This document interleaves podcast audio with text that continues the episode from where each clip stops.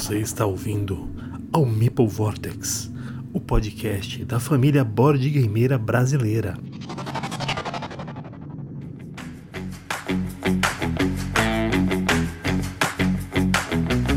Olá, você seja bem-vindo mais uma vez aqui conosco no Meeple Vortex, o nosso episódio número 3, 4, 5, alguma coisa parecida com isso, depende de quando é que você está ouvindo, se você está considerando o passado, né, antes da nossa volta. Primeira geração. Primeira geração.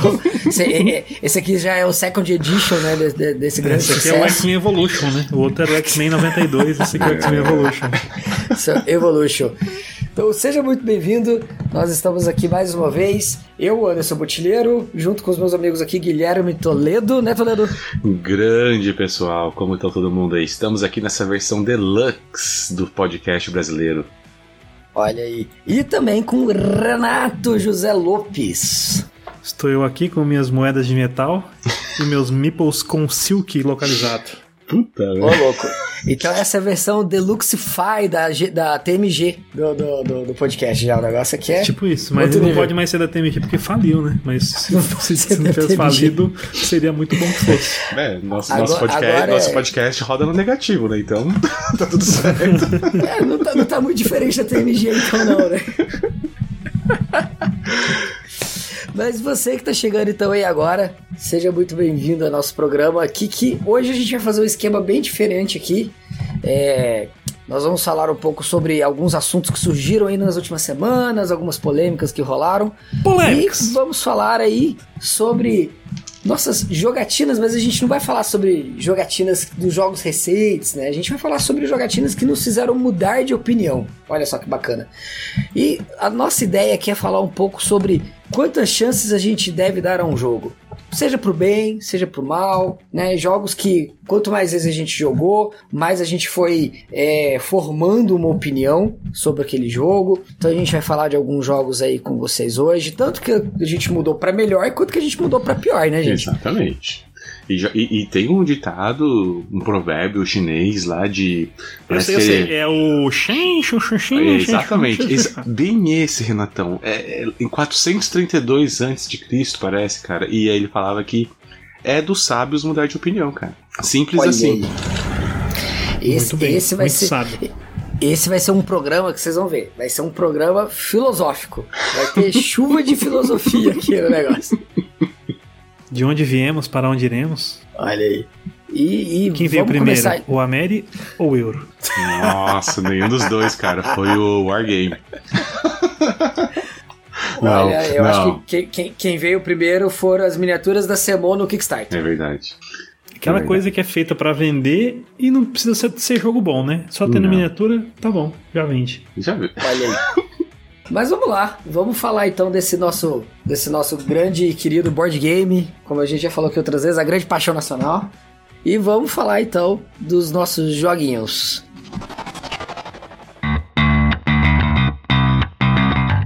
E o tema que a gente trouxe hoje aqui, olha só, a gente não tem nenhum um, um nome propriamente para esse tema, mas a gente vai falar do quê? A gente vai falar de jogos que a nossa opinião mudou ao longo do tempo. Jogos que, à medida em que a gente jogou mais vezes, a gente passou a gostar mais do jogo, ou passou a não gostar mais daquele jogo, né? Então são jogos que nós jogamos várias vezes e nossa opinião mudou. Acho que é isso aí, né, galera? É, ué. A gente sabe que é isso, né? Pô, você vai jogar um joguinho de repente você já quer ali é, entender toda aquela totalidade, não é sempre assim que funciona, né? Então às vezes a gente tem uma opinião ali e ela vai mudando, né? Normal, conforme você vai jogando mais vezes. Eu me senti ouvindo Caetano Veloso agora, essa totalidade, é. o ser humano. na sua complexidade. Eu tô, eu, eu tô tentando, né? tô tentando usar palavras, palavras educadas aqui, porque o que eu quero falar eu não posso. Você não pode. Ele tá, ele, tá, ele tá afim de falar igual o Caetano, mas igual aquela entrevista do Caetano, né? Que é, você fala ah, de uma é. forma burra. Você tem uma, você opinião, tem uma opinião burra. burra. É. Com certeza. É tipo isso, mas assim, né, sobre esse tema aí, qual é a questão, né, que a gente tem que pensar? Bom, é, às vezes a gente passa por momentos, né, na vida e no hobby também acontece isso. Uhum. Às vezes você gosta de uma coisa, né, e deixa de gostar, às vezes você... É, tem coisas, claro, que ficam aí pra, pra, por mais tempo, permanecem, né, mas tem coisas que são mais perenes, são coisas que são paixões, são coisas que acontecem e tem coisas que é, não mudam, né, mas a vida é feita de momentos. Né? Por isso tem momentos que você joga uma coisa, você acha ótimo, você vai jogar de novo, você acha uma bosta. e tem coisa que você joga e acha uma bosta, e depois você dá uma oportunidade, tenta jogar de novo e vê que aquilo ali é aquela pérola preciosa escondida no fundo do oceano, dentro de uma ostra cravada dentro de uma rocha que estava dentro de um animal fossilizado. É isso mesmo. Rapaz, eu arrepiei aqui hoje. O negócio tá um nível de filosofia aqui. Então, ó, já que a gente tá num nível filosófico da coisa, eu vou arrematar então aqui, ó. É, vou citar Heráclito, aquele filósofo grego aí, então, né? Puta que pariu, velho. Não, os caras vieram já com todo esse negócio aí, toda essa bagagem cultural, então vou mandar uma aqui. O Heráclito é aquele cara que fala sobre o, o não se entra duas vezes no mesmo rio, né? Lembram dessa frase? Olha, velho. Que é tipo. Lembro, lembro. Eu lembro, eu tava lá. Cada tava lá. Então, eu já tinha saído do Rio, tava em São Paulo nessa época. Meu Deus. Como faremos essa, essa, essa brincadeira? Eu acho que a gente pode falar assim, né? Esse tema, né? Jogos que a gente jogou, né? Quantas chances devemos dar para um jogo? Ou quantas vezes você tem, quantas partidas você tem que jogar para realmente ter uma decisão se o jogo é bom ou se não é? Ou até, né? Digo diferentemente disso, né? Eu acho que às vezes a gente fica muito preocupado em falar que o jogo é bom, ou o jogo é muito bom, o jogo não sei o quê. Mas às vezes uma questão mais simples é: o jogo é para mim? O jogo Ah, é para outra hum. pessoa? Eu tenho o perfil desse jogo? Porque as pessoas às vezes vão com uma expectativa, jogam um jogo de uma forma e ele não é público daquele jogo. E aí vai lá e faz aquele reviewzão, descendo o cacete no jogo, sendo que ele não é público para aquele jogo, não é o perfil dele. Exato. E aí, separar isso, né, Renatão? Eu acho que isso aí é, é o principal, né? A gente né, que né, eu, Butileiro, que escrevemos reviews, fazemos conteúdo assim, e você também que tá aqui com a gente. Você também sabe disso, que às vezes a gente tem opiniões e, e opiniões. E às vezes a nossa opinião é só um ponto de vista, né? A opinião é nada mais do que um ponto de vista. E esse ponto de vista não necessariamente é o ponto correto. né? A gente também acompanha produtores de conteúdo que a gente acha que tem gostos semelhantes com a gente, então a gente já sabe, ah, o cara gostou desse jogo, bem possível que eu também goste, porque ele tem um perfil parecido com o meu. Então a gente tem que tomar muito cuidado, às vezes, quando vai ver um, um review, um, um, até um comentário de uma pessoa dizendo que o jogo é bom ou é ruim. Eu acho que sempre é, não tem nada que elimine a experiência. Eu acho que por melhor que seja o review. Né? Eu, claro, eu fico muito feliz que as pessoas leiam o nosso review, né? Também né, saibam um pouco mais sobre aquilo que a gente faz e fala, mas eu acho que nada elimina a experiência. Conheça o jogo, jogue ele. E outra, e outra coisa, né? A gente tá falando de um hobby que é board game. Claro, a gente passou por um tempo aí de questão aí sanitária, de isolamento social, sem poder jogar presencialmente.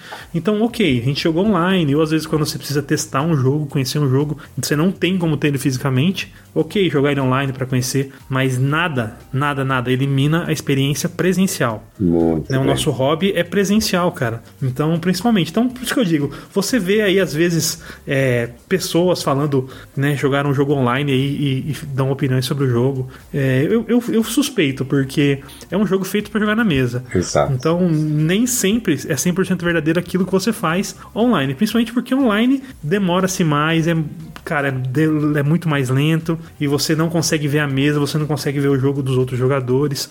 Então, eu acho que a experiência digital ela é uma experiência provisória para um teste, né, uma, uma experiência, mas não para você conhecer exatamente como é aquele jogo. E já falei demais e deixo aí para os snobs você- que conhecem complementarem. Você deu, um- Tá, você tá. deu uma, uma, uma, uma, uma deixa aí perfeita, porque eu vou falar já complementando isso. É, eu tava até falando isso hoje com, com o Moita, né, do Eurogamers aí, podcast, que um dia espero receber aqui com a, com a gente pra conversar. E eu tava falando, imagina nesse cenário e se Splendor ou Azul tivesse saído em Essen agora. A quantidade de gente que estaria falando mal agora porque não tem graça. E, e olha o, o sucesso que eles fizeram porque as pessoas testaram ao vivo, né? Pegando aquelas pecinhas. Splendor sem aquelas fichas não é a mesma Sim. coisa. Né? Não teria feito o sucesso que fez. Inclusive, a versão paraguaia que o pessoal compra por aí, né? A versão chinesa, né? Porque Uhum. tem do Paraguai, mas da China, não é a mesma coisa. Não é a mesma coisa, né? Então imagina você pegando, jogando azul com um cheatzinho de wargame. Caralho, velho. não é isso que é a experiência, né? Tudo aquilo com, com- complementa. Então, eu concordo 100%. Então a gente tem que conseguir, né, expor nossas, nossas opiniões e sabendo da experiência completa, né? E isso muda com a mesa, né? A- a- as mesas mudam a tua experiência, né? Se você tá jogando com a tua companheira, com o teu companheiro, se você tá jogando ali com uma mesa de família, se você tá jogando com teus amigos, você tá jogando com pessoas aleatórias, cada mesa vai ter uma experiência diferente. Então, o jogo é o resultado de toda essa equação que na verdade é super complexa, né? Não é só mecânica mais tema, como a galera acha. A equação na verdade tem trocentos fatores para gerar a experiência. Então, por isso que ela vai mudando, né? Ela vai mudando conforme a gente vai jogando mais. E, e tem experiências, por exemplo, eu tenho, né? Experiências de jogar um jogo que o jogo é sensacional, mas por conta do clima das pessoas que estavam jogando, ficou horrível. E jogos que eram horríveis, eram chatos, e, e com as pessoas que foram jogadas aquele jogo, ficou sensacional a experiência. Ficou, né? Né? Então é, tem, tem muito disso também. Tem outra coisa que eu falei ainda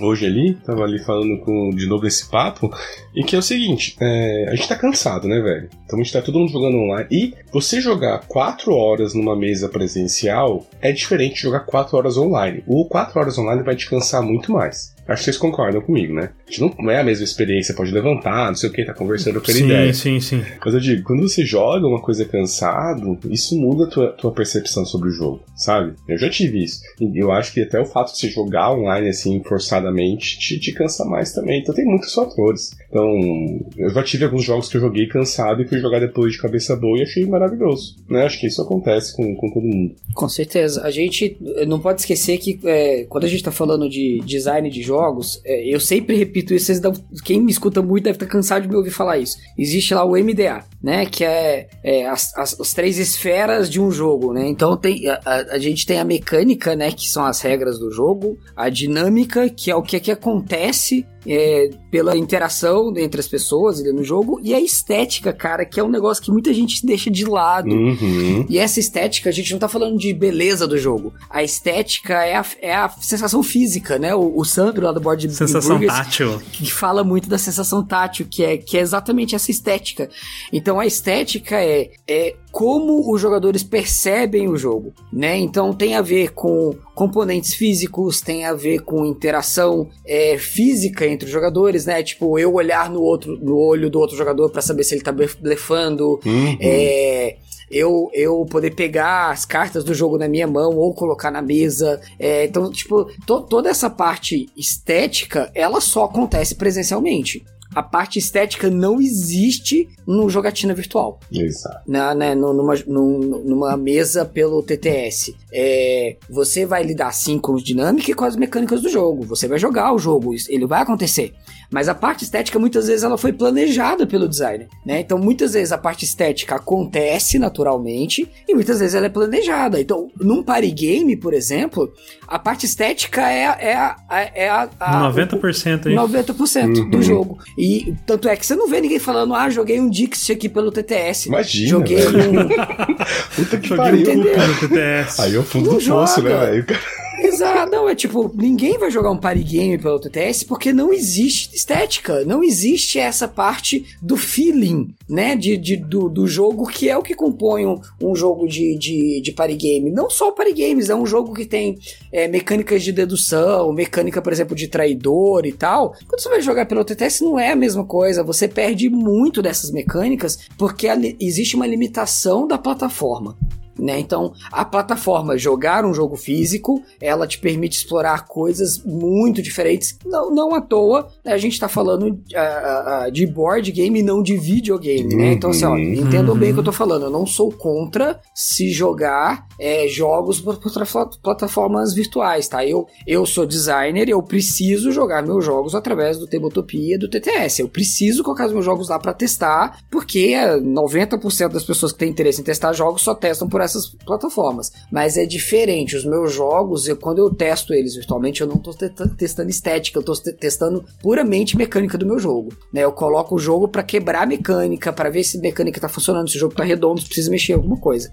Né? Então, funcionou a parte mecânica, eu preciso colocar o jogo na mesa e testar a parte estética. E isso aconteceu muito agora durante a pandemia, galera. Não, não se espantem com, com essa informação. Muitos jogos que só foram testados virtual. Uhum. Tá? Então teve jogo lançamento uhum. de Essen agora esse ano que você pega lá a entrevista do cara pro pessoal do BGG lá durante a feira. Ah, como é que vocês testaram o jogo? Oh, a gente testou 100% virtual. Cara, esse jogo tem chances muito grandes de ser uma bomba. Não porque ele é ruim mecanicamente, mas é porque a estética não foi testada, né? Então você vai colocar o jogo na mesa, nossa, o jogo é muito redondo, a mecânica dele tá muito boa, mas o jogo é sem sal, o jogo é sem graça, porque falta alguma coisa que não foi visto durante o playtest daquele jogo. Então é, é importante botar o jogo na mesa até mesmo para playtest, é importante jogar o jogo na mesa antes de fazer o review.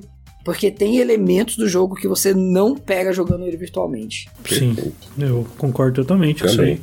É, principalmente, por exemplo, lá, é, vamos levando aí para as coisas que a gente gosta e joga, né? É, por exemplo, jogos de controle de área. Cara, a sensação, né? E aqu aquele momento em que você olha que tá o cara com aquela cidade sozinho, assim, e aí você olha pro cara, o cara olha para você, e assim, o cara tentando ver se você vai ter coragem de ir lá ou se você vai realmente lá. E aí você fala: Não, cara, fica tranquilo, eu não vou lá, não. Fica, é, deixa quieto. Aquela, aquele metagame ali, né, Renato? Aham, uhum, sim, cara. É, é uma delícia, não... imagina é, isso, isso, que você falou mesmo no controle de área é uma delícia. Quando o cara pega as pecinhas, onde que ele vai colocar, né? Quando ele tá entre dois jogadores, assim, né? Onde que ele vai cair aquelas peças? Pô, esse momento é único, velho. É, é sensacional. E realmente, né? Acho que quem está querendo falar, né? Deu pra pegar, mas é isso. Você vai, tá vendo um jogo, né? Faltando um pedaço ali, né? Faltando um braço dele. E aí, querer manifestar, né? Opinião, principalmente negativa, esse é o problema, né? Então, nós estamos Exato. aqui para provar que nós também não somos hipócritas. Já fizemos isso, né? Com certeza. Claro, claro. Não, e, e, e principalmente essa questão da, da pandemia, cara. A gente não tinha opção. A opção era opção. jogar online. Não tinha outra. Era isso. Aconteceu, a gente fez, a gente é, fez review. Eu fiz review só de jogo que eu joguei online. Eu fiz. também. Eu fiz isso, porque era o que eu tinha, não tinha como fazer outra coisa. Precisava fazer o review, né? A gente tem canal, as pessoas querem saber sobre aquele jogo. Uhum. E a única experiência que você teve era online, você tinha que falar do jogo online, não tem opção. Não tem opção. Mas essa é a questão. A gente quer valorizar o quê? Dizendo que a experiência é presencial. Né? A experiência do, do, nosso hobby é isso. É presencial, é olho no olho, é meeple no meeple ali, é carta na carta, é ocupar aquele espaço que o teu, teu amigo estava esperando há três rodadas e ele não consegue novamente pela quarta rodada. Sabe o que seria talvez uma, uma prática? Óbvio que a gente vai estar aqui querendo cagar uma regra, né? Mas uma boa prática seria indicar que aquele review, aquela opinião foi feita baseada apenas numa jogatina online, sabe? Sabe um disclaimer assim, ó? Uhum, Isso só foi feito, assim como os caras que quando estão fazendo é, review, quando é patrocinado, etc, né? Então, tipo, deixa só claro, ó, é, eu só joguei online, fechou? Fechou. Então tá todo mundo sabendo? Então, visto isso, minha opinião é essa, achei isso do jogo, blá blá blá. Acho que só essa prática, talvez se a gente começasse a ter, já iria começar bastante a separar o jogo do trigo. Ó, se né? você é o cara que faz review de TTS, tá ouvindo o nosso episódio, tá assim, ah, esses caras são os idiotas, são os malas, eu vou continuar fazendo meu review. Cara, continue fazendo, não tem problema nenhum. Tem é. espaço para todo mundo hoje, né? Todo mundo pode produzir conteúdo, tá, tá, todo mundo tem público. O nosso único pedido para você é avise pra galera que tá lendo o teu review que você tá fazendo um review de TTS. Só isso. Exato. Tá feita a, a, o pedido. Mas galera, então aproveitando o tema, né? Vamos falar aí, por que, que você não pode fazer review de uma partida só, de uma partida que não foi presencial? Não é. Por que, por que, que a opinião da gente muda, né? Então, quais foram os casos em que a opinião de vocês com relação ao jogo mudou e que se você tivesse feito o review na sua primeira partida, teria sido diferente. Muito bom. Quem começa? Crick, crick. Acho que você, Toledo. Então você tá, tá bom. com um cara. Então tá bom. Então eu vou começar de, de uma experiência que eu tive. Tá, mas vamos lá, só vamos organizar se a gente vai falar do que a gente primeiro. Eu acho que a gente pode começar falando do que não gostou, já que a gente já tá no denúncia, e depois falar dos que gostamos. Então tá bem. Também, porque, pode ser. porque essa do gostou é contra o hype, entendeu? Também é um serviço ah. para a comunidade, né? joga de primeirinha, acha que é a melhor maravilha do mundo, e depois você vê que não era tudo aquilo. Né? Certíssimo. Então vamos lá. Então eu vou começar aqui com o jogo, né? Eu vou antes só contar uma coisa, tá? Eu sou um pouco neurótico com estatísticas, tá? E registro de dados. Sim, sou, sou um nerdão de planilhas, tá? E eu tenho uma planilha é, que eu tava, tenho até ela aqui aberta agora para esse programa, que desde 2017 eu faço um ranking do, dos meus jogos. E eu era tão neurótico que eu fazia mensal. Então pense que a cada mês eu fazia um ranking dos meus top, de tudo que eu tinha jogado. Mas não era muito, né? Isso era vantagem. Eu venho fazendo isso, depois fui diminuindo a frequência e eu faço até hoje. Então, quando a gente foi gravar esse programa, me permitiu ver justamente, depois que eu plotei no gráfico aqui, é, as maiores quedas, as maiores subidas, etc. E se eu Olha, pego cara. hoje o meu top 10 de 2017, eu não consigo acreditar que tinha jogos ali no meio. Né? Isso foi um exercício muito bom que a gente fez trazer isso. Então, é, tem jogos que estão ali, né, que, que, que eu que eu aclamava,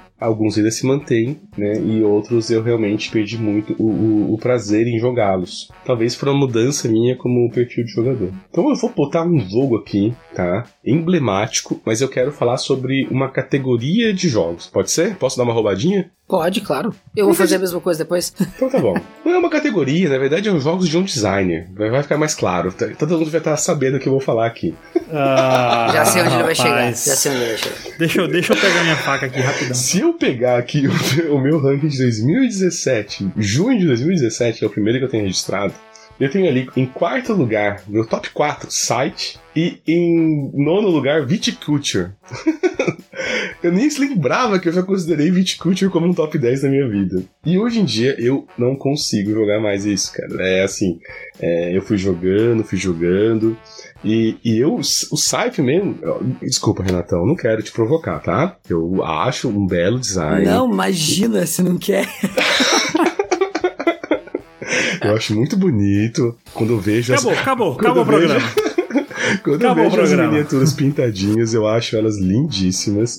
Mas eu até falei isso no nosso último programa, eu falei que o problema foi meu. Quando eu peguei, eu tava ainda achando que tinha muitas possibilidades, eu achei que a galera não tinha se atacado muito, porque porque era difícil, não tinha nada. Porque, né, com vários outros a gente já jogou desses, geralmente os primeiros partidas o pessoal fica mais acanhado, porque tá tentando mais se desenvolver, etc. E aí, conforme eu fui jogando, eu vi que realmente não era para mim, né? Então a minha percepção sobre o jogo caiu muito, né? Então, naquele momento, você me perguntasse, caralho, velho, eu tenho, devo ter conversa de WhatsApp, você falando, caralho, o site é o melhor jogo do mundo, porque, caraca, é muito foda, não sei o que, vai lá. E hoje, cara, se eu colocar ele num ranking que ele não entra num top 50 da minha vida. Porque, porque tanta decepção que me causou, porque eu tinha uma expectativa sobre ele, né? Eu já expliquei isso no último episódio, falei que bonitinho, né? Que não tem nada contra o jogo, o design funciona, mas eu esperava um 4x e ele não é. E isso, eu puxei ele mais com um caso emblemático, e até o Vit, é, o Culture que tá aqui também, que são jogos do Stegmaier, eu tô vendo que é meu problema, é com o Stegmaier, né? Então ele é um cara que no começo ele não trava muito, e conforme foi jogando os jogos dele, nenhum me desceu. No sentido de que eu não acho ruim, né? Ah, esse jogo é um lixo e tal, mas não é jogo para mim. Eu não, não sou o público dele, né? Então hoje Culture mesmo, cara, eu tentei ainda jogar de novo aí na pandemia no, no BGA quando lançou. Não me diverte, né? Eu não consigo pegar ali, é, tapestry. Mas BGA, né? Aí. Então, não, BGA, tudo bem. Né? Não, tudo Falta bem. o elemento faltou, presencial. Faltou né? ver ali, né? O marcadorzinho da uva mexendo. Eu sei que é bonito. Eu vejo as fotos no Instagram eu fico, caralho, jogo bonito. Mas é uma coisa realmente de que o estilo dele de design não me agrada, né? Então isso foi com o Tapestry, né? Não joguei Euforia, né? Pra, pra, pra, pra poder comentar sobre ele. Então, esse foi o meu primeiro caso. Hoje é a maior capote. Quando eu plotei o gráfico, eu ver, cara, qual é o maior capote que tem? E são todos os jogos do Stegmaier. Então, posso dizer que de quatro anos, né, da minha formação, assim, de gosto, né, do que eu entendo como que me agrada, os jogos do Stegmaier são as maiores é, capotes, né. Mas eu estou deixando aqui um adendo, né, eu sei separar muito bem meu gosto do design. Em questão de design, tirando Tapestry, que eu acho que é quebradaço mesmo, e todo mundo tá esperando a expansão do botilheiro para consertá-lo, o... Porque essa nova não vai, pelo visto, né? Então vai ser só do botilheiro que vai arrumar. E aí, tirando, né, o Tapas e os outros, eu sei que são joguinhos bem amarrados. Eu nem sei da história do Viticulture, eu já vi uma galera falando que, que o primeiro, a primeira versão foi quebrada, e tiveram que é, chamar o, o UI é, foi, pra, pra arrumar. Foi, foi, Mas eu é não tipo sei o quanto disso é, é, só veneno, né? Então nem, nem sei Não, dizer. não, é, ver, é verdade, é verdade. Mas eu vou só comentar que, assim, o site também já foi meu, meu top 10, ele já foi meu top 5 é, em algum momento da vida. Hoje eu também não considero ele mais um top 10. E para você ter ideia, eu já considerei vender o meu site. Olha que eu tenho a, a Legendary Box com todas as expansões, com tudo que é possível ter do jogo, eu tenho tudo. Já considerei vender. É, porque chegou no momento que eu percebi que, eu, que o jogo já tinha dado tudo que eu tinha para oferecer. Eu já tinha jogado a expansão da, da a, a, campanha, né, do Rise of Frames duas vezes, né, já tinha explorado tudo que o jogo tinha para oferecer e para mim deu. Chegou no momento que eu falei, ah, cara, acho que deu. Acho que eu já joguei pra caramba o jogo, joguei mais de 40 partidas. Eu acho que não, não, preciso mais ter na coleção. Eu resolvi segurar muito mais por colecionismo do que por qualquer outra coisa. e mas também assim, hoje eu não acho que ele estaria no meu top 20 assim, cara. Também provavelmente não estaria. Mas gosto do jogo. mas fazer. gosto do jogo. Deixar isso bem bem claro. Assim, eu Vocês gosto podem do estar errados sem problema algum. Não, não vou... Sempre tem essa possibilidade, né, cara? Claro, você pode estar totalmente errado. E outra, é seu top 20, você pode colocar o que você quiser. Se você quiser colocar 20 vezes o no, o no Love, você pode colocar, é o seu top 20. muito bom, cara, muito bom. Então é isso. Ô, Renato, Renato, então emenda aí, cara. Vai, vai lá, emenda o seu aí, já, já manda um hate então, aí também. Tá, vou mandar um hate aqui, que é um jogo que eu tem uma história curiosa com ele, tem uma história muito curiosa, que é a história seguinte. Primeiramente, eu vi o jogo, vi a caixa e tal, fiquei, achei sensacional, maravilhoso, mas eu falei, não, não vou comprar, vou jogar antes para decidir. Joguei uma partida, acabou a partida, eu queria xingar todo mundo, porque o jogo tinha um, um combate, para mim até hoje, né? Mesmo é, depois de muitos anos, é um dos combates mais desgastantes que eu já vi em jogos de tabuleiro. Esse jogo é o Mer Mercants and Marauders, né? Mercadores e invasores, né? Algo do tipo, né? é, Marauders. Né? E assim, cara, eu joguei na primeira partida, eu saí odiando o jogo. Mas aí depois passou ali uma noite, passou duas noites, eu fiquei louco, eu queria jogar de novo, jogar de novo, fui e comprei o jogo. aí eu fui, joguei mais uma, joguei mais duas partidas. Na terceira partida, falei, não dá mais, cara. não dá mais. Vendi ele, vendi ele assim com gosto mesmo, assim. Falei, some da minha vida, cara. Porque não dá, cara. O jogo, ele, eu, assim, mais uma vez, né? Não é que seja um jogo ruim, né? Tem, tem ali o design, eu acho que tá, tá bem trabalhado, tem bastante coisa legal. Mas para mim o que pesou foi é, o tempo dele, né? É muito downtime demais, assim. A, a, os turnos dos jogadores leva-se muito tempo para se fazer ação. E aí o cara fala: Ah, vou fazer, tá, tô no porto, vou fazer ação no porto, Sim. não vou. Aí vai, pega cartinha, e fica olhando cartinha, qual cartinha de produto que vai ficar, qual que vai descartar. Uhum. E o pior de tudo para mim que é o combate, né, velho? Rola dado, rola dado, rola dado. Não deu. Rola dado, rola dado, rola dado. Não deu. Rola dado, rola dado, rola dado. Opa, agora morreu um carinha seu. Porra, mas eu tô com cinco carinha, o cara tá com um. Ah, não. Vai lá. Pode rola acontecer, dado, rola né? dado, rola dado. Rola dado, rola dado, rola dado. Exagerei um pouco, exagerei, né? Talvez não, não, não possa não, acontecer. mas tem, tem, tem. Mas, eu, eu mas não acho na... que você exagerou, não, cara. é. Então eu, eu comecei não gostando, comecei a gostar, desgostei, vendi, passei. Não quero mais ver em minha frente.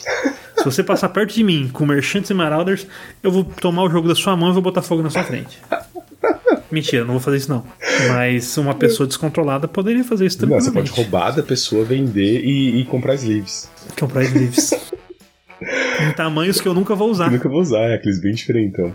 É, é complicado. É, é, é esses combates, é, assim, só por dados, sem mitigação, nossa, é muito doido. A gente teve aqui, já também já passei pra frente, porque nem com a gente que também rolou. E a gente lembra até hoje, cara. Esse que é o doido, né? É, esses combates geram momentos memoráveis, mas às vezes porque foi de tão ruim que foi, né? A gente sempre esquece de um camarada que tinha todos os upgrades, tudo assim no. Cara, muito foda. E ele perdeu, cara, por um piratinha, porque tá, não sei se vocês lembram que quando é o piratinha, um outro jogador joga, né, por eles, Sim. né? Uhum. E o cara, sabe aquela coisa probabilisticamente nunca mais vai acontecer? E, e o piratinha, cara, sozinho, micro, invadiu o barco gigantesco, todo hypado, cheio de coisa, e dominou e, e destruiu tudo.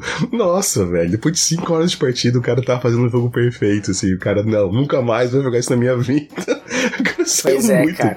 E, e, é isso. É, é isso, cara. É, é sobre isso. A gente lembra porque foi muito ruim, né?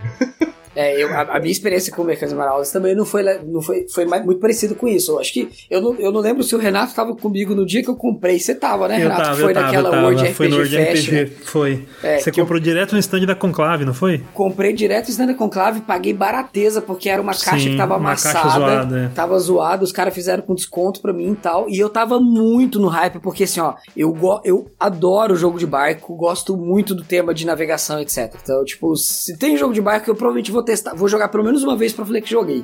E eu tava muito no hype desse, porque todo mundo falava que era muito bom e não sei o que e tal. E aconteceu exatamente a mesma coisa comigo. As pessoas gostavam do design na época, né? Eu não lembro o que é ele. Mas ele era um cara que falava bastante no BGG, né? O Marcos Sim lá, o cara do Clash of Cultures também. É, é, ele é um cara que tem bastante. É, ele, ele interage muito com a comunidade do BGG Isso, também, né? É, tipo, então, então, ele... então ele é muito querido. É o mesmo também. cara do Clash of Cultures? É o mesmo é, cara. É o mesmo cara. Uhum. Ah, isso explica muita coisa, hein? Olha aí. Isso explica Olha muita aí. coisa, rapaz. Explica muita coisa, né? Roladado, né? Roladado na loucuragem. Isso, meu amigo. Ah. Agora as coisas encaixaram, né, Renato? Olha aí. Agora olha tudo, aí. Está, tudo está claro na minha mente. Não é que é mesmo. É, e você, mochileiro? Cara, eu vou, eu vou polemizar também então aqui. Eu vou aproveitar essa oportunidade. Não é muitas vezes na vida que a gente tem uma oportunidade de polemizar desse jeito, então eu vou aproveitar essa oportunidade para polemizar. E não vai ser pouco não, vai ser muito. Vai ser nível site aí do, do, do Toledo. Cara, meu joguinho aqui é o Agrícola, cara. Ah, não. É o Agrícola. É o não, agrícola. Agora, não, agora tem que acabar. O agora... cara vem falar mal de Saif, beleza. Agora o cara vem que fala, além de Saif agrícola. Agora vamos ter que ouvir falar de agrícola, vai, vai. Você sou obrigado. Cara, o agrícola, eu, eu, eu, vou tentar explicar, cara. Talvez seja um pouco difícil, mas eu quero deixar muito claro que o meu rente não é com o Uwe Rosenberg. O meu problema é com o agrícola especificamente, cara. Por quê? Cara, o Agrícola é um jogo que eu joguei lá no comecinho do hobby. Todo mundo falava que eu tinha que conhecer Agrícola do mesmo jeito que você tinha que conhecer Seven Wonders, você tinha que conhecer Carcassonne, Ticket Ride. Agrícola era o, o, o, o, graal ali, né? Tipo, ah, você tem que procurar esses jogos, são jogos que você tem que conhecer, você não pode morrer sem jogar esses jogos. Eu não sei se, se, se a galera aqui é das mais das antigas, mas no, no Board Game Arena tem uma votação de quais são os próximos jogos que eles querem que sejam implementados no Board Game Arena. Cara, o Agrícola ficou em primeiro lugar, tipo, por cinco anos, seis anos nessa votação, com o dobro de votos no segundo lugar, que era o Seven Wonders na época. Pra você ter ideia de quanto o Agrícola é adorado pela comunidade. Então eu fui jogar Agrícola pensando, cara, esse vai ser o jogo que vai explodir minha cabeça né? Vai mudar a minha vida jogar agrícola. Eu nunca tinha jogado nada com alocação de trabalhadores na minha vida. E realmente, quando eu joguei agrícola pela primeira vez, a minha sensação foi muito parecida com essa. Foi tipo, uau, alocação de trabalhadores. Uau, isso aqui é um jogo que tem muito mais a ver com as coisas que eu gosto. Mas, porém, uau, preciso sofrer tanto para poder gostar de um jogo?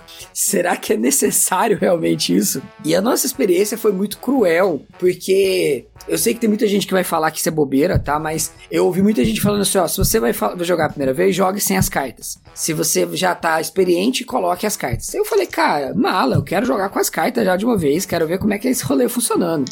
E, cara, eu acho que a experiência foi tão overwhelming pra gente, né? Nós jogamos em dois, eu e minha esposa em casa, a maioria dos jogos a gente conhece assim. Foi tão overwhelming, foi, foi tão angustiante pra gente, que terminou a partida. Eu, eu não lembro se foi a primeira ou a segunda partida, que a minha esposa terminou com menos 12. O placar dela no jogo foi menos 12. Ela virou assim: nunca mais quero jogar esse negócio, tá? que, é o que, que é o que você começa, né, no, no, no jogo. É, eu sei. Eu, eu, acho que a frase dela era bem isso. Nossa, ficamos aqui duas horas jogando um jogo e eu não saí do lugar, sabe? Lugar. Tipo, fiquei com a mesma coisa de quando que o jogo começou.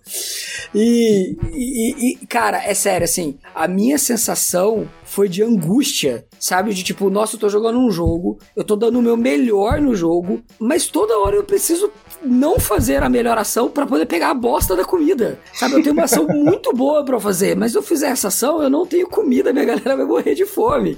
Sabe? Então eu ficava numa angústia muito grande da, da coisa da fome e isso começou a me incomodar. E eu pode ter sido um pouco psicológico, tá? É porque eu entendo quanto o jogo é bom mecanicamente. Eu, eu concordo que o UV tem boas ideias. Tanto é que eu gosto de outros jogos do UV. Eu amei o Hallertau. Cara, eu adoro o Hallertau. Pra mim é o melhor jogo do UV que eu já joguei. E eu joguei Caverna, joguei Banquete Odin, joguei Agrícola, joguei vários outros jogos do autor. E, e assim como Agrícola, eu não consigo gostar de Caverna e não consigo gostar de Banquete Odin. Porque a sensação é a mesma para mim. Você fica ali duas horas, duas horas e meia, às vezes três horas jogando o jogo e você não tem sensação de progressão é pelo contrário. Você tá sofrendo, você tá perdendo ponto. Nossa. Ah, mas você, mas, você, mas você tá ganhando ponto. Sim, tô ganhando, só que eu começo com menos 30 e daí eu termino o jogo com menos 10. Não, não é menos 30 não. no Banquete Odin, por exemplo, que todo o seu mapa é dar menos 1, se você não cobrir todas as peças, você, você tá perdendo ponto, ali dá, tem um menos 30 ali. É, ali talvez tenha. É, amigo. Tem um menos 30 ali, tá? Então chegou um ponto que eu odiava o jogo. Não era simplesmente, ah, eu não gosto. Eu odeio Agrícola hoje, sabe? Se alguém chegar para mim e falar assim, Butileiro, vamos jogar um jogo, vamos jogar Agrícola. Eu falo, cara, dá um chute no saco, mas não me chama para jogar Agrícola, sabe? Pode, mesmo? pode mesmo? Já sei, já sei o que eu vou levar pra Curitiba, só pra dar chute no saco. É, exatamente, eu já, já, já, tô me programando. Na próxima vez que eu ver o butileiro, eu vou estar tá de botina. Próxima vez que não ele, porque ele já liberou. Pode chutar ele. Tá registrado. Eu vou levar uma caixinha. É. Vai, ser uma caixinha de, vai ser uma caixinha de agrícola e uma botina é. da ponta de, de metal. É, muito bom, não, tá honesto. Ah, pelo menos, eu vou falar assim, como de alguém que, né, Agrícola já foi no top 10, a gente tá no top 20 aí, né, mas ainda gosto muito. Pelo menos você faz uma crítica... É, top 500 tranquilo. top 500 tranquilo. Você ainda fez uma, uma crítica honesta, né, sobre as coisas. O pior é a gente que não entende a, a, a ideia do jogo. Já vi gente falando assim, ah, porque aí você tenta como assim? Eu tento especializar e fazer alguma coisa, faço um monte de coisa boa e não sou. Porra, velho, você não entendeu então a condição de vitória do jogo, né? Que é. Não é você ser o melhor rei do gado, é você ter um pouco de tudo, né? Que é, é o difícil a famosa cultura de subsistência. É, né? que, que, é um lance meio Kinesia, né? Que eu acho que o UV pegou um pouco disso, né? De que o Kinesia tem vários desses jogos que você tem que, é, tipo, para pontuar, né? O, o, último, que você tem pior, aquele tipo de coisa que eu acho bacana, né? Porque você não vai só num caminho que você vai só especializando, especializando. Então, acho que isso às vezes as pessoas não entendem. Mas no, no caso, em tudo que você falou aí, acho que é uma questão mais de experiência mesmo, que é o que a gente tá falando, né? A experiência não te agradou, né? E e, acho que é justo. Se tiver em vários é, tipos de game design, não só no, no, no não só analógico, né? É, digital também, né? Sei que não é o nosso tema aqui. Mas a gente vê muito isso com, com, com essa ascensão que teve dos é, em jogo digital de roguelikes, jogos tipo Dark Souls, que agradam um público e uma galera não consegue nem entender como é que alguém joga isso, né? É uma coisa muito semelhante nesse tipo, né? E eu tô do lado dos sofrências, né? Então eu sou o público desses eu também. eu sou o público, sim. Uwe Rosenberg, eu devo ter uns 12 jogos dele aqui. Quando eu vejo algum jogo dele barato ou alguém vendendo num preço acessível que eu não tenho, eu compro. Então esse sou eu. Não gostei? Não gostei. Já tô sendo contrariado pela segunda vez aqui nesse programa. Quero deixar bem claro aqui que são todos contra Renato. Mas pelo menos dessa vez tem alguém para me defender. Que eu achei que o Butileiro ia ajudar a defender o Saif e ele não ajudou a defender. Ele ajudou a meter pau.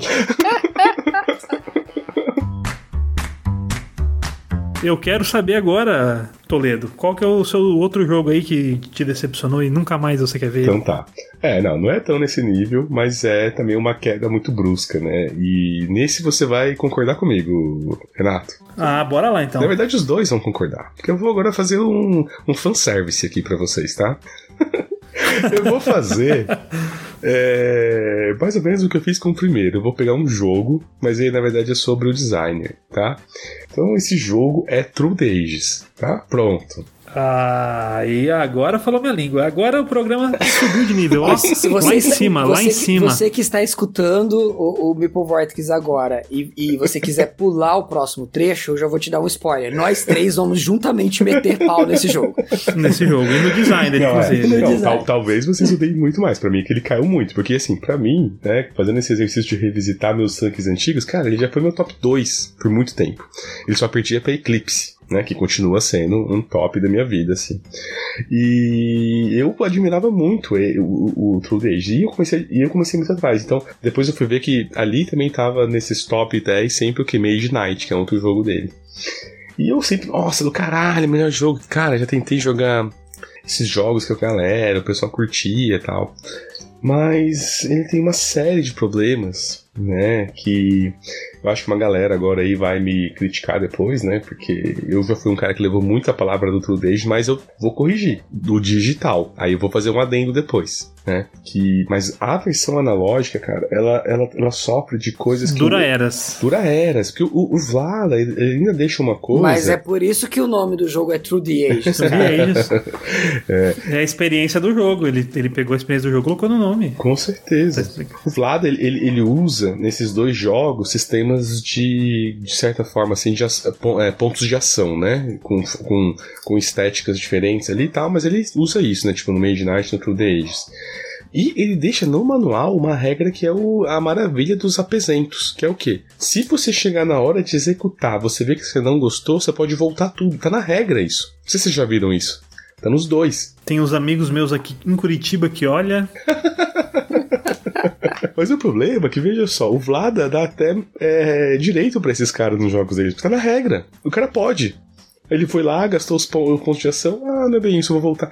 E, cara, isso leva um tempo absurdo. Eu sempre falo, é, Mage Knight, eu ainda acho um, um jogo ok solo, tá? Não, não acho essa maravilha toda mais, mas é um jogo ok pra quem gosta de jogar solo.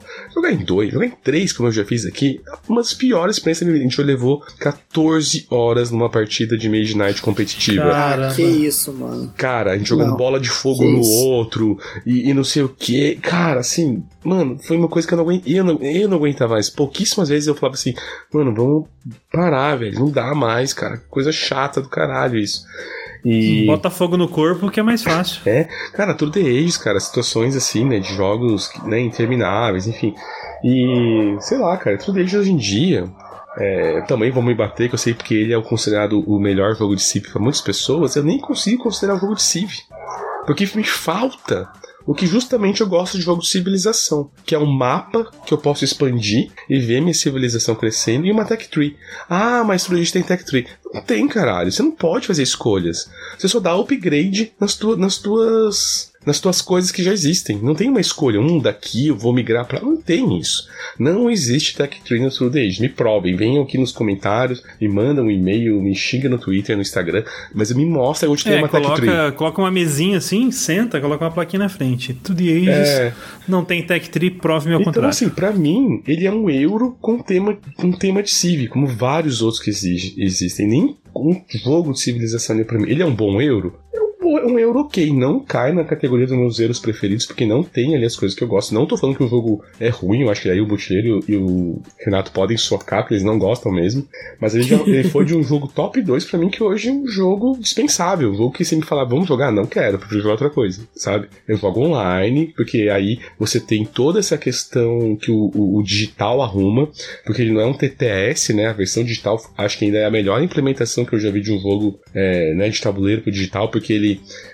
não, não tentou só transformar. Ah, você vai. Não, é outra experiência. Várias coisas são aceleradas, muita coisa ali foi dinamizada de uma forma que a experiência digital é muito boa, né? Então, como um jogo digital, eu acho ok, tanto já joguei muito. Já organizei rankings por aí, quem tava lá nos grupos do Telegram sabe, por quase três anos, ranking a gente fazendo com elo, o caralho. E digital, por turnos, vai, vai que é uma maravilha. Agora o jogo físico não. Então, não gostei, não. Mind Night caiu demais pra mim, né? Mesmo pra solo, tem jogos que eu prefiro.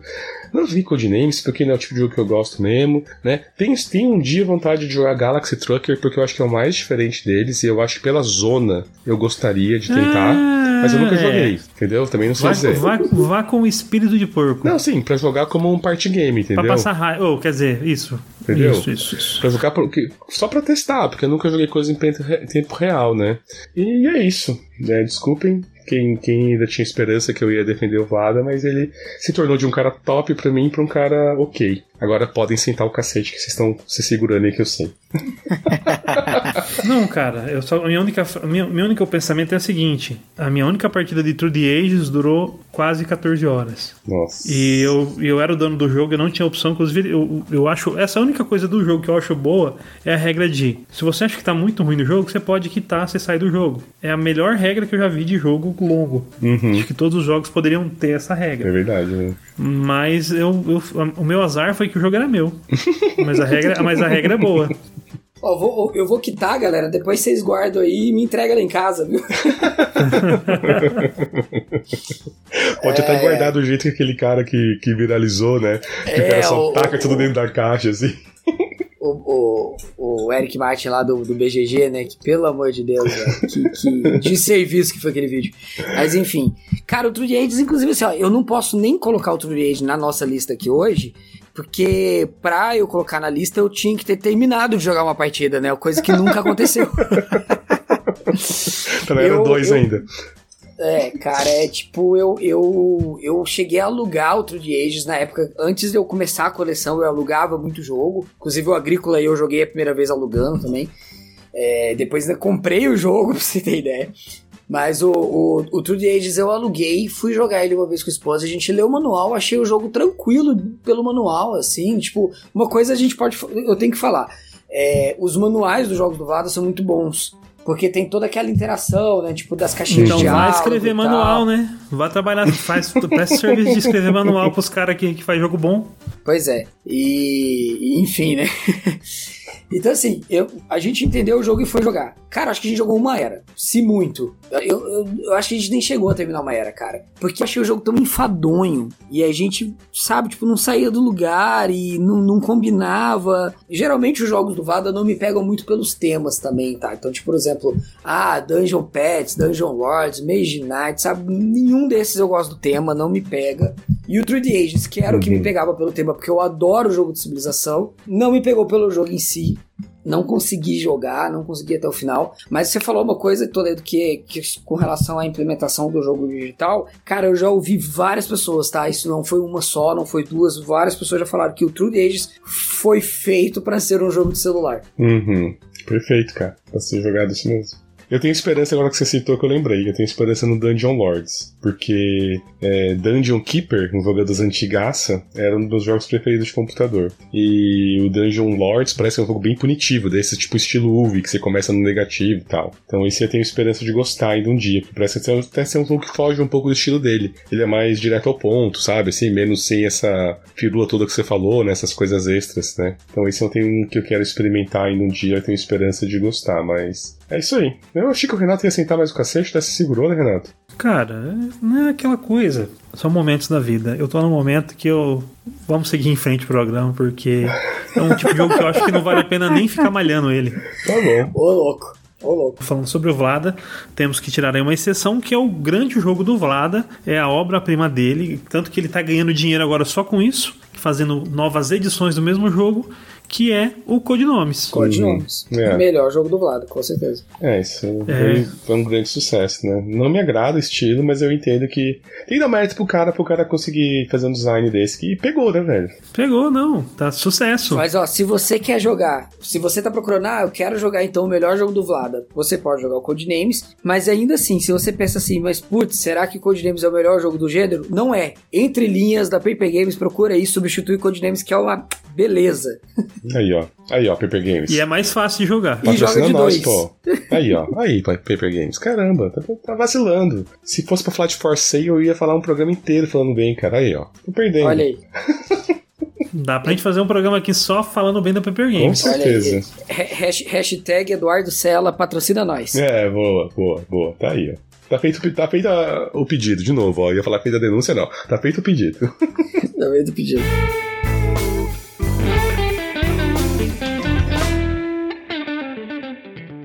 Tudo bem. E agora quem era? O Renato.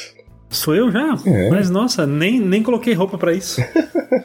Vai ter que ir sem roupa então mesmo. Então vamos sem roupa então. Então vamos lá falando sobre uma história né, muito interessante que é a minha história aí nos board games, né? Tudo aconteceu lá em 1825, quando minha mãe. Né?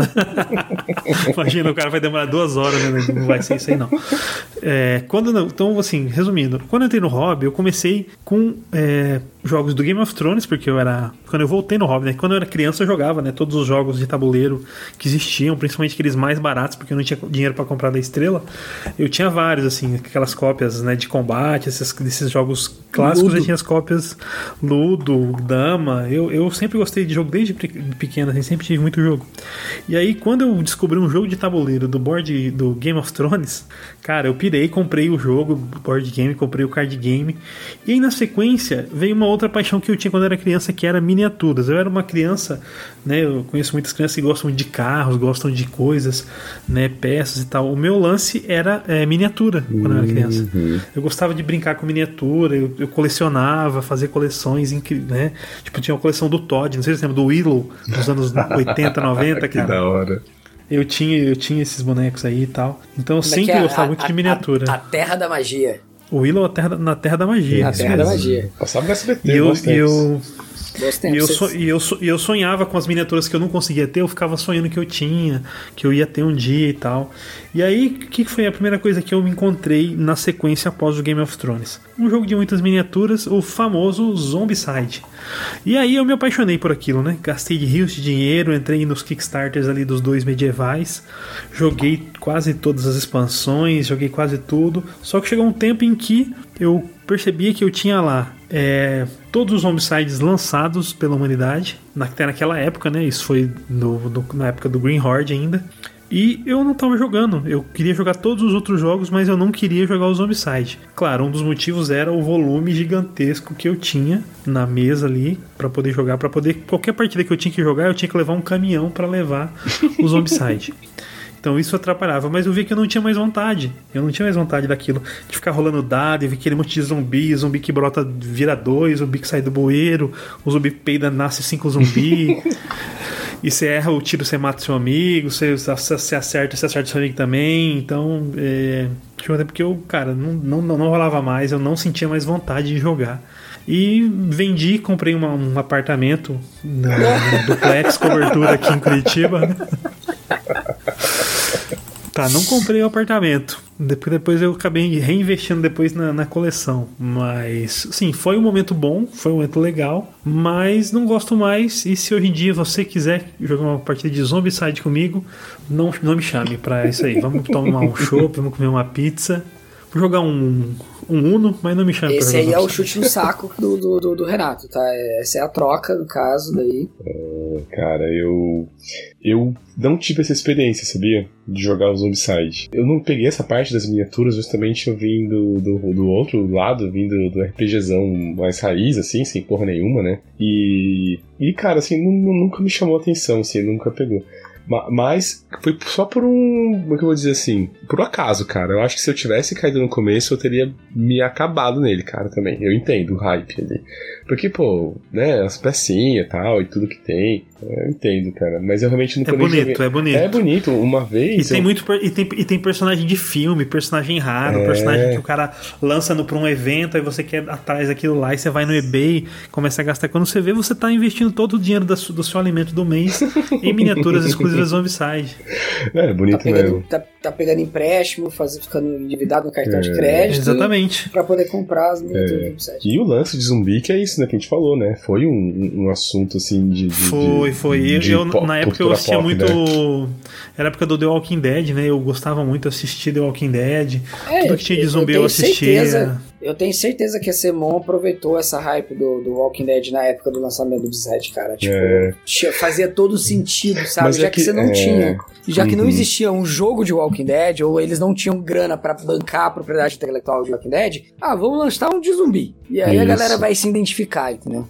E tem um lance de que É, alguém já falou isso, eu acho que não era nem sobre jogos, era sobre coisa de cultura pop. Eu não lembro de vez que eu tava citando isso. Mas que tem que ter alguma coisa que o público goste de ver morrendo, né? Então, uma época de nazista, né? Ninguém reclama de ver nazista morrendo, né? É, ah, é, e, e, e, e, quando você colocasse em algumas coisas, sempre alguém podia é, polemizar. E zumbi é uma coisa boa, né? Foda-se, né? O bicho tá ali, morto-vivo. Apesar de algumas, é, algumas séries até conseguiram romantizar isso, né? Ah, era filha de alguém, não sei o que lá. Mas tinha o é iZombie também, é. tinha, tinha umas séries que o, o, o, se apaixonava pelos zumbis. Isso, é, tinha essas coisas. Mas no geral, cara, era isso. Um monte de inimigo que você pode matar de quilo, né? Então dá uma, dá uma onda de, de, de, de dopamina ali em você, né? Que você tá jogando um Diablo da vida, né? Que você sai matando um monte de gente saindo coisa. Então aquilo é a receita perfeita pra, pra dar certo, né? Mas eu é, não mas, posso opinar. Não posso opinar, não mas sei dizer. Eu, eu, eu cheguei de um ponto que eu, eu, o tema zumbi, eu, eu tô estafado. Eu não. Eu o tema zumbi, pra mim, já não chama mais atenção nenhuma em filme, em série, em jogo e mais nada, assim. Eu, eu passei do tema Já deu, né? Deu, né? É engraçado que eu passei, eu, eu, sinto a mesma coisa com o tema Cthulhu e eu nunca nem joguei nada de tema Cthulhu. Mas pra mim também já deu, cara. Pelo amor de Deus, vamos fazer jogo de outro tema, velho. Sério mesmo. É. Mas o Cthulhu é... ainda, tem, ainda tem uma desculpa que a gente já falou, né? Que mercadologicamente é, é ok porque ninguém, ninguém precisa pagar licença, né? Cara, é. então, mas, mas a impressão que eu tenho também é que o, o HP Lovecraft tem uma mitologia tão rica e a galera pega um pedaço ali do Cthulhu só. Ah, é a mesma coisa que sempre. Isso, né? É sempre a mesma eu, merda, né? Eu, é. inclusive, tava vendo, tá vendo aquela série da HBO lá, que é o é, Lovecraft Country, que é dentro da mitologia dele. Cara, eu vi, acho que um, um, um, episódio teve um negócio que tinha polvo. O resto não tem nada a ver com, com polvo, não, não tem cultista, não tem. Então eu falei, cara, aí vale a pena, porque não é o, o só o Cthulhu, só Cthulhu, Cthulhu, Cthulhu. Tem outras coisas, né? Uhum. Vamos, vamos, explorar outros temas aí. O Fantasy Fly, vamos fazer outras coisas. Manda uma carta pra Basicamente. Basicamente. Mas, cara, só para encerrar o tema Zombicide, eu vou só compartilhar da mesma opinião do Renato. Eu também é, passei por essa fase logo no comecinho do hobby. É, eu, eu, eu gosto muito de, assim, ó, entendo muito bem o que eu vou falar, tá? Eu sou, eu, eu vim do RPG, eu joguei muito RPG na minha adolescência e eu sempre quis uma experiência RPG-like né, no, no board game. E daí, cara, é, é, eu, eu ach... É, me falaram que o Zombicide era um jogo muito próximo dessa experiência, eu tentei, comprei, joguei por muito tempo, era divertido no começo. Chegou uma época que eu enjoei da rolagem de dado e de, da, da, da, sorte e de jogos cooperativos de uma forma geral. Não, não aguento mais jogar jogo cooperativo e muito menos jogar jogo de zumbi. Então, também deu para mim, num determinado momento, no, o Zombicide passou também a fase para mim. Eu acho que, que é é uma fase, eu não descredencio quem ainda goste, né, de Zombicide, diferente de outros jogos. Não, de né? forma tipo, alguma, é que... né? Diferente, é aquela questão, é eu para não serve para mim, não quero Exatamente. mais isso para mim. Mas é todo cada um tem direito de gostar do que quer, né? Apesar de a gente ter perdido agora a outra metade do, do nosso público, né? a gente já tinha perdido metade quando a gente falou mal do Vlad, agora na outra metade falando mal metade. do jogo cooperativo, mas tá tudo bem, tá tudo bem, vai ficar, pelo menos as nossa, nossas mães vão Ou não, escutar a gente nem, ainda. Nem minha mãe escuta não... mais.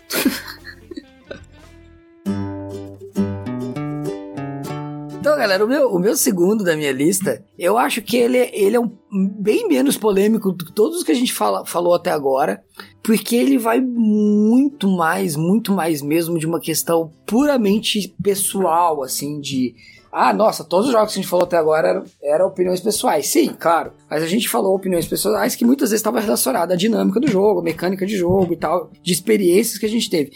Essa questão minha, é, ela é um pouco diferente porque ela, ela envolve uma decepção comigo mesmo, um pouco assim, sabe? É, já vou entender. É, eu sempre ouvi falar muito da série Pax dos jogos Pax, Pax Renaissance, Pax Pamir, Pax Transhumanity, Pax Emancipation.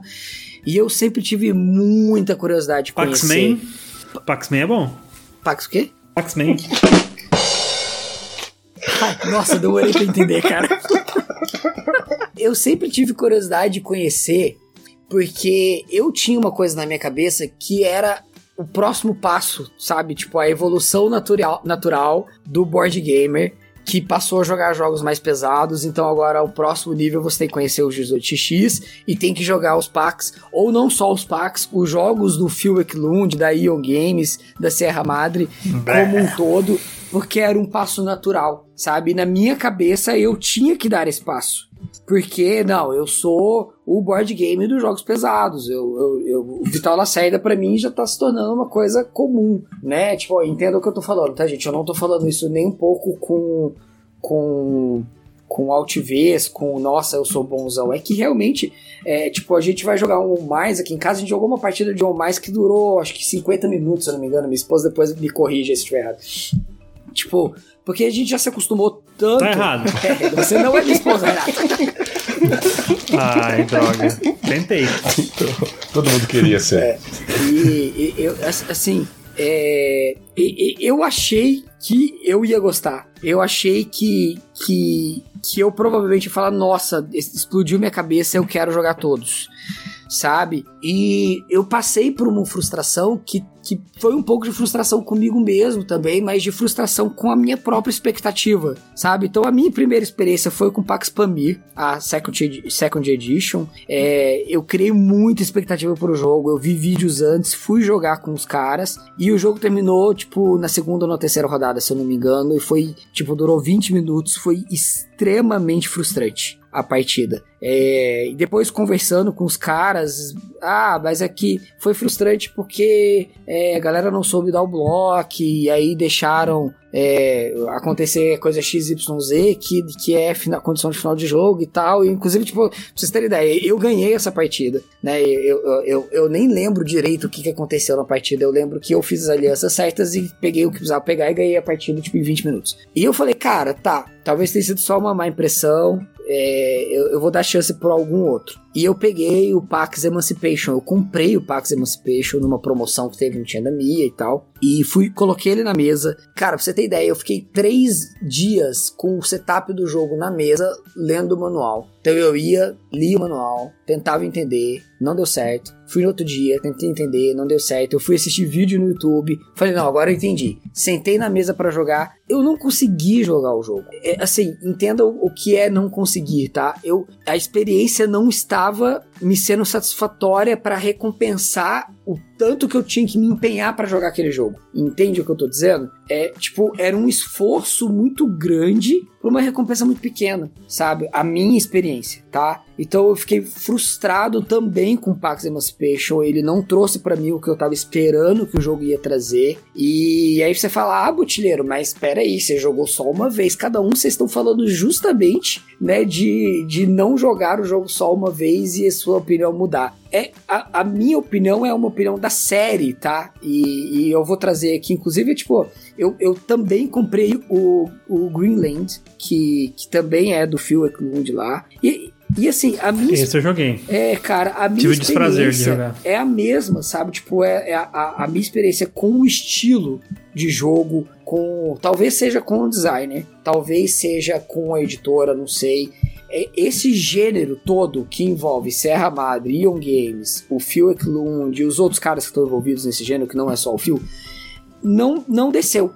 Então eu posso não ter, jogado cada um desses jogos só uma vez individualmente, mas a série como um todo eu joguei três, quatro vezes. Né? Acho que teve algum outro jogo também que eu joguei, eu não tô lembrando agora exatamente, mas eu lembro que eu joguei mais alguma coisa e não me desceu, não é, é, é, eu me senti eu me sentia obrigado a gostar por ser não, esse é o próximo passo butilheiro, esse é o próximo hum. passo para você ser considerado um jogador de jogos pesados. E, e eu me fiquei frustrado, sabe, com não ter gostado, né, com não ter conseguido curtir e aproveitar aquele, aquela, aquele momento de jogo. Então, ó, eu tentei jogar com galera, eu tentei jogar solo, né? O Pax Emancipation eu tentei jogar solo, o Greenland eu tentei jogar solo, os outros eu tentei jogar é, competitivo, né? Jogando com outras pessoas. E eu, eu descobri que não é para mim, sabe? Não é uma experiência para mim, não é uma experiência que eu faço questão de ter mais, sabe? Então, é, é e, e, eu fico até, dou, dou essa. Agora sim, aqui tem denúncia. agora é denúncia mesmo. Tipo, cara, se alguém chegar pra você e falar, olha, você se considera jogador de jogos pesados, então você tem que jogar esses jogos, cara, você não tem que jogar esses jogos. Você pode jogar pela experiência, para saber se é para você ou não, mas não se sinta compelido, não se sinta obrigado a gostar, porque se você não gostar, você não, você não é o jogador de jogos pesados. Cara, não, sabe? Não, você não precisa. Eu sei que o Toledo é. curte pra caramba esses jogos, é, então vai ter uma defesa aqui, vai ter um contraponto, mas a minha opinião é essa. Foi muito frustrante para mim tentar jogar esse gênero de jogos e o cara chega num ponto que eu falei: olha, eu, eu vou aproveitar meu tempo e jogar outras coisas né, que eu consigo aproveitar melhor Exato. esse esforço de ficar é. três dias lendo o manual para entender o jogo, para daí jogar e não conseguir e não conseguir jogar. E né? não conseguir jogar. Então, e não conseguir é, jogar. Eu prefiro jogar outra coisa, eu prefiro investir tempo em jogos que eu já gosto ou, ou conhecer outras coisas diferentes. É isso. É, e, e eu penso o seguinte em relação aí a jogos pesados, cara. Eu também, durante um tempo, eu me rotulava, eu queria né, criar um rótulo de que não, eu sou o cara que só joga pesados agora. E comecei a desprezar party games, family games, queria jogar só jogo pesado, porque eu era o cara dos jogos pesados. Mas, cara, eu, eu achei, assim, depois de um tempo eu parei assim, cara, que babaquice, velho. Uhum. Porque tudo bem você ter preferência por jogar jogos de peso maior, de ter né, mais regras, serem mais estratégicos. Mas eu acho que. E, e, e até eu, eu, eu, vi em mim um. um né, você tava falando ali que. É, eu não, eu tinha desdém mesmo por pessoas que.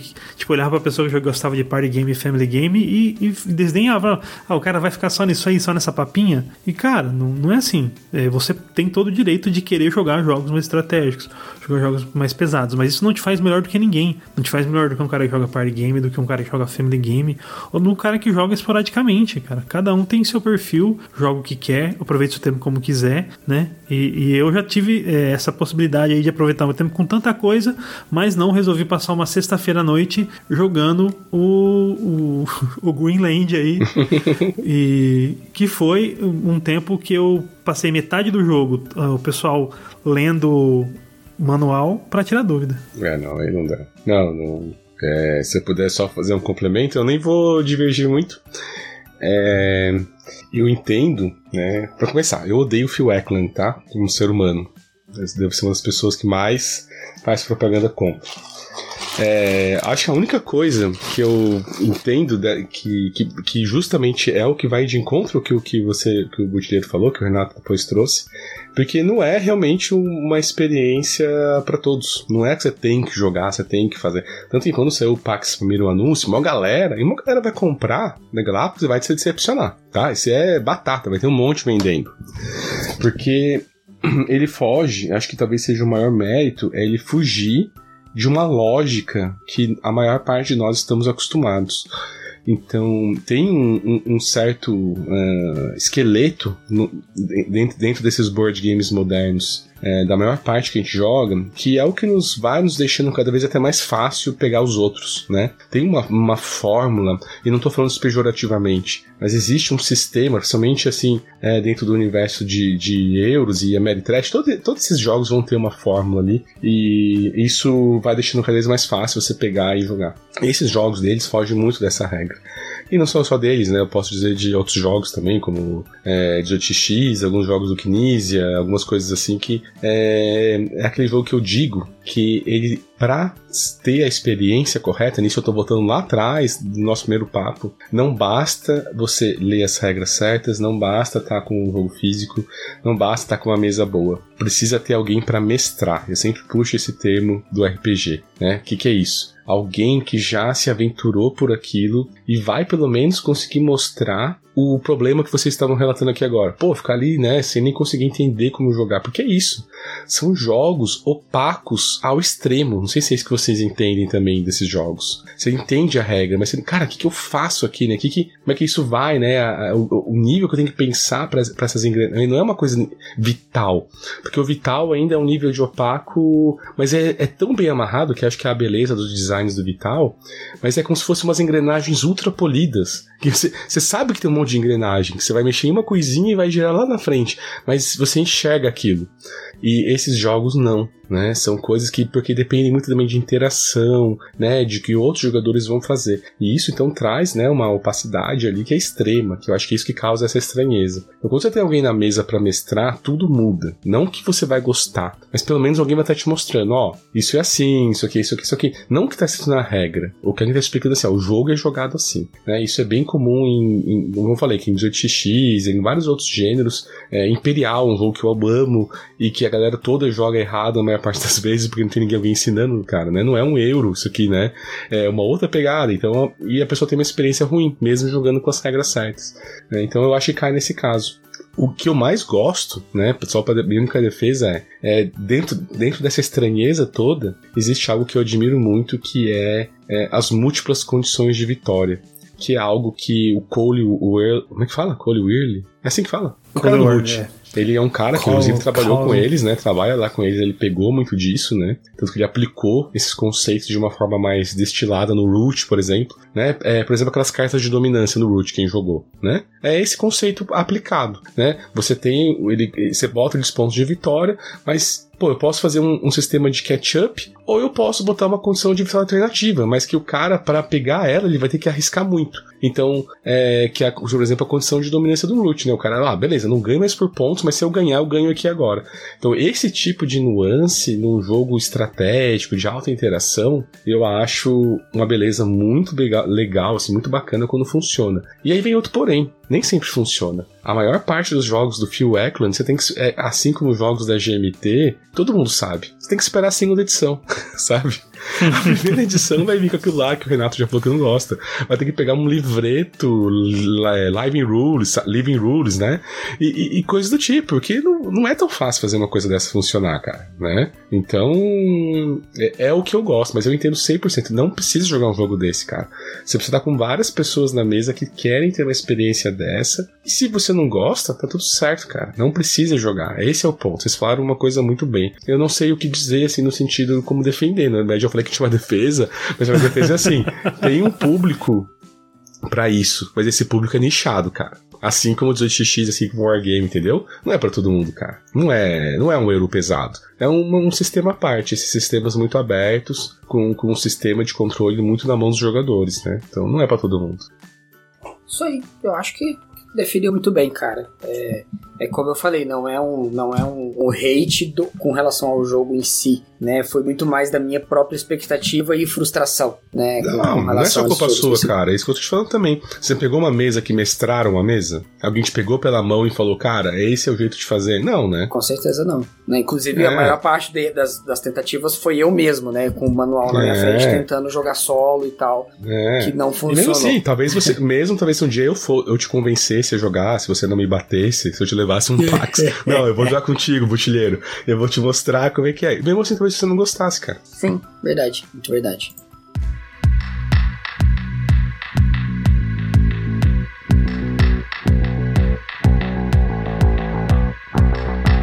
Bom, pessoal, como vocês puderam perceber aí, a gente acabou alongando um pouco a nossa conversa e o programa ficou muito longo. Então, para que vocês possam aproveitar aí com calma e tranquilidade, a gente dividiu em duas partes então, escute a outra parte para poder saber quais os jogos que a gente não gostou a princípio, mas depois acabou curtindo. Então, grande abraço, até mais e depois entre lá e acesse a segunda parte. Tchau, tchau.